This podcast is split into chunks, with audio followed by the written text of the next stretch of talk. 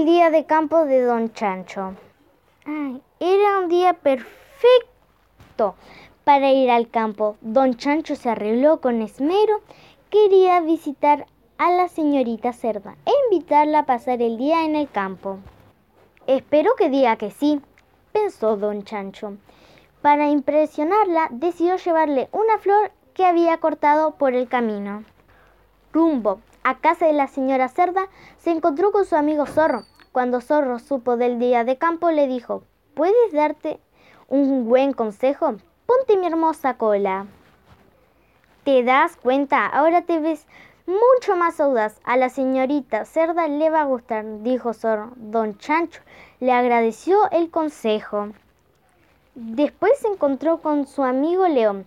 Cuando León supo del día de campo, le dijo, ¿puedes darte un buen consejo? Ponte mi hermosa melena. ¿Te das cuenta? Ahora pareces mucho más valiente, dijo el león. A la señorita Cerda le va a gustar. Después se encontró a su amiga Zebra. Cuando Zebra supo del día de campo, le dijo, ¿puedes darte un consejo? Ponte mis hermosas rayas. ¿Te das cuenta? Ahora te ves mucho más elegante. A la señorita Cerda le va a gustar, dijo Zebra. Don Chancho estaba muy agradecido. Nunca se había sentido tan guapo. Finalmente llegó a casa de la señora Cerda y golpeó la puerta. Toc, toc. Buen día.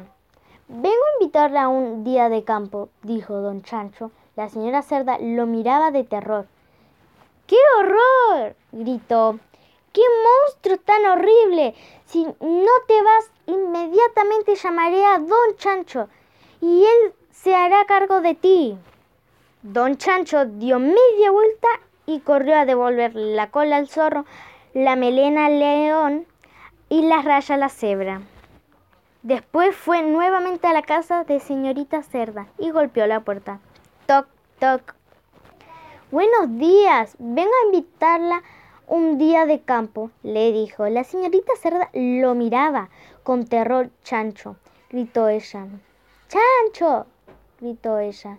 Qué gusto me da verte. Hace pena un instante había un monstruo horrible aquí. Claro que me encantaría acompañarte al campo.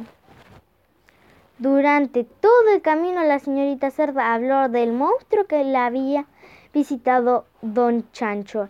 La escuchó atentamente, pero guardó muy bien secreto. No dijo ni pío. Como iba a desilusionar a la señora Cerda. Fin.